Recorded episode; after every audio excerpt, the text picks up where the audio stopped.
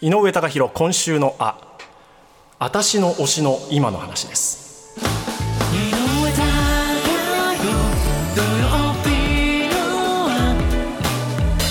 こんにちは TBS アナウンサーの井上貴博ですこんにちは TBS ラジオキャスターの田中ひとみです去年の、確かにクリスマスの日の井上ドアのオープニングではい取り上げた人物なんですけど、覚えている方いらっしゃいますかね誰だ、えっとですね野球選手ですあそあして彼の父親が岩城浩一さんの大ファンでで息子の名前に浩一の浩そして大きく成長してほしいっていうことで浩大っていう名前をつけたっていう話もしたんですよね。あー大丈夫です田中さん嘘つかなくていいいですよ。時々嘘つくから時々嘘つく から。広大さんですよね広大さん、広大さんででもピンとくるかな来ないんじゃないかな。えーっとね野球野球選手ですの人ですよね野球の人です。もう大正解です。 あの千賀滉大投手っていう福岡ソフトバンクホークスのピッチャーで、で今シーズンからアメリカニューヨークメッツに移籍した選手。あの YouTube にも多分この時のクリスマスのオープニングまだ残ってると思いますのでもし気になる方はそちら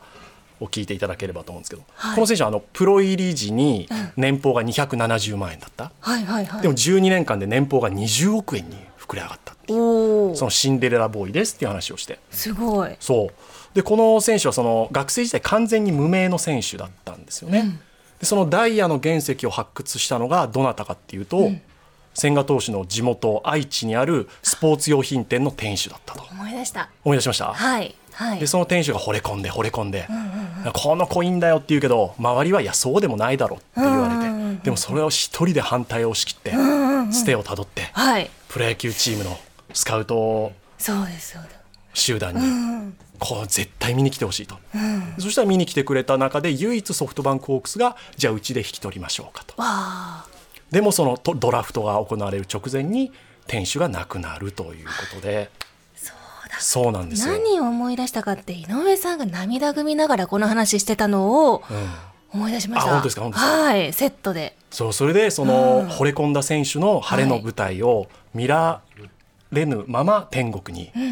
店主が行ったので、ねね私としては千賀滉大投手が好きなのはもちろん、でも彼を通してその天国にいる店主今どんな気持ちなんだろうななんていう重ね合わせて見てるんですよっていう話をしたのが去年のクリスマスの放送だったんです、はい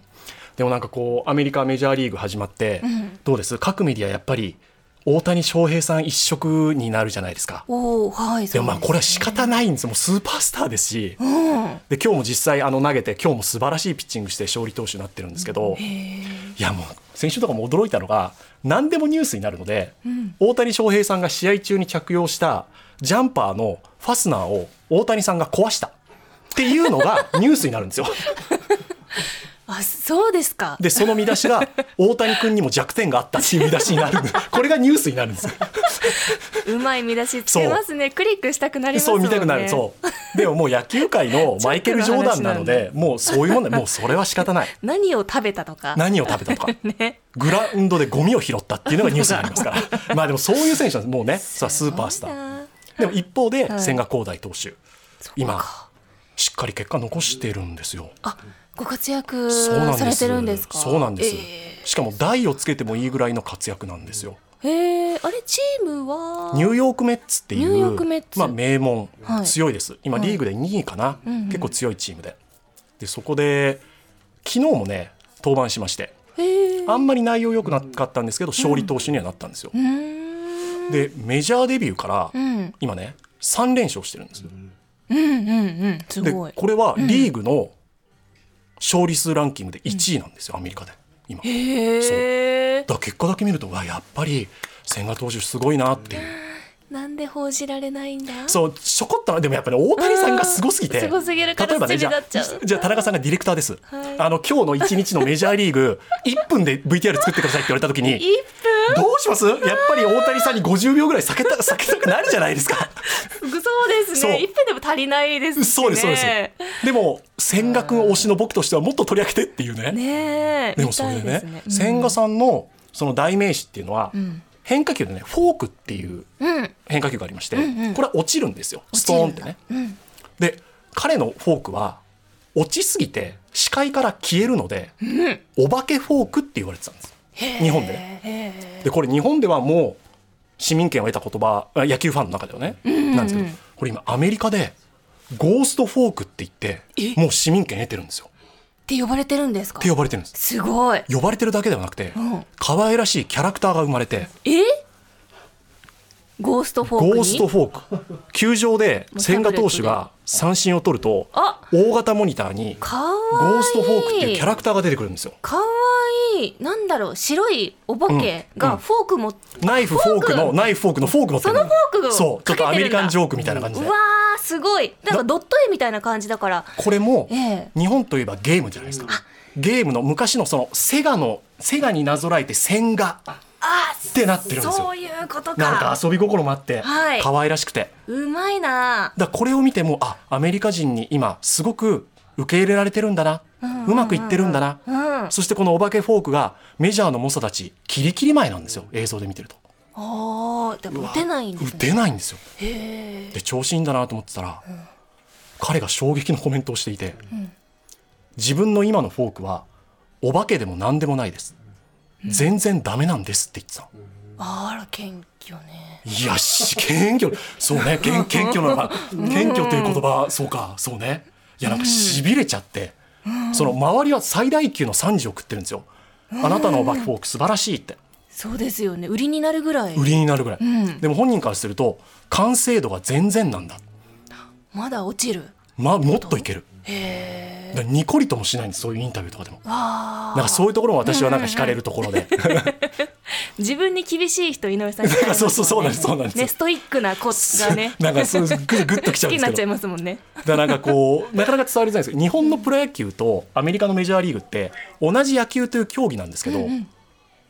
ボールが違ったりあマウンドのグラウンドの硬さが違ったりあ、はい。審判が違うのでストライクゾーンが違ったりあなんあ。か同じ野球なんだけれどもうんうん勝手が違うんですよねそうかそうか。グラウンドの広さも違う。広さも違う、ね、はい。でボールが違うとやっぱり投げ方もちょっとずつ変えている大変ですね。大変なんですよ一からは覚え直一さかならきゃいちょっけないと。ずつ変えていく。で千賀投手はその調整を今していてまだまだなんだっていうふうに言っているんですよね。うん。でなんかこう周りがいくら評価しても自分の評価軸がこう確固たるものがあるっていうのはやっぱプロだなと思って、ねそうえ、日本でもっと報道してあげてほしいですね。本当はねでも多分ねもっともっと大きく大きく成長していくしあ多分天国にいるスポーツ店の店主も、うんいやいや千賀君はまだまだこんなもんじゃないですよって言ってる気もするんですよね。ー。はいはい。まだお若いんでした。 30歳ですねあ、三十歳。まだまだ先あり大ますね谷選手は大谷さんが私の10個下じゃないかな28と二かじゃな十いです代かかね、はあ、ちょっと上なんですい、ちね。ょっとですねでもまだまだあの。のっていうのも高校時代ほとんど投げていなかピッチャーやってなかったってこともあるので、はいはいはい。肩がそんなに消耗してないんですよね肩肘があ、だだから選手生活長いんじゃないかとも言われているのであぜひ皆さん千賀滉大投手お見知りおきをということです、あ、はい。そして今日は僕のもう一組の推しがゲストとして登場してくださいます、 TBS ラディオ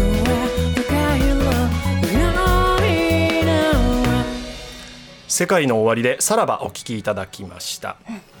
そして今日2時台のゲストは私の推しです、い大人気のエンタメアイドルユニットストプリ来てくださいましたしかもリーヌさんルートさんさとみさんコロンさん4人なんか。生放送で来てくださるというこの番組のツイッターがすごいことになってるっていやあ聞りいたがんたでいですけすどよね本当ねにありがたいえです、ファンの方がみんな見てくださっててねいまだかつてないぐらいバズってる本当ってにあいりうがたいです話よをねねえすごでい今までストプリに人生であまり触れてこなかったという方ももちろんいらっしゃると思うので、うんいい機会になればなということを思っております。はいと言いますと言いますのも、うん N スタ」で何度か密着取材させてもらっていて、はいで私自身も先月ライブお邪魔して、でその取材 VTR を放送で流しますと、で VTR の後にまあ受けというかね、うん30秒ぐらいなんか、ね、スタジオでそうどうしようかななんて思ってて、はい何喋ろうかななんて思ってたら、はい可愛いじゃないなって思ったんですよ ね。なんかなんかわかんないなんか可愛いじゃ表しきれないうんものがあったんですねうんでもねこれはね論理的には全く説明できないん ですよでも可愛いじゃないなと思ってで瞬時に「キャワイイ」って言ってみたんですよねでもなんかそっち可愛いよりも「キャワイイ」のがなんかねあ言えばよあーダメかなんかね可愛いのがピンとくるなって自分の中で思っちゃったの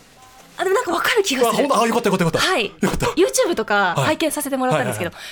可愛いじゃないですうよんななねんかねそう可愛いんそうなんだでよすよな、うんはいわか りますなんでしょうねっていうことで今日のテーマはわかんこなういかなしたんですメッセージテーマです私のキャワいいもの可愛いものうんキャワ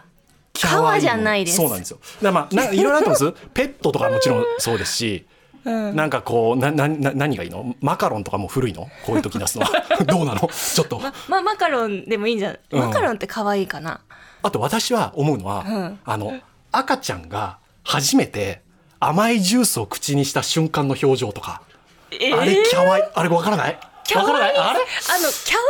そうだけどかわいそうねえねえねだえけど見たことない 複雑に展開していくのやめてもらっていいです か